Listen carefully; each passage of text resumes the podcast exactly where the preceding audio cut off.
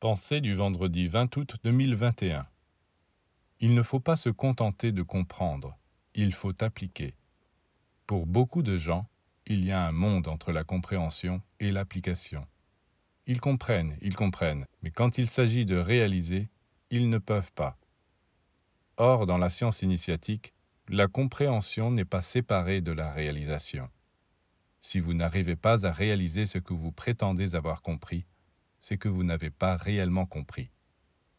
Si vous aviez compris, vous réaliseriez. Oui, pour les initiés, savoir, c'est pouvoir. Si vous ne pouvez pas, vous ne savez pas. Il manque encore certains éléments à votre connaissance pour parvenir à la réalisation.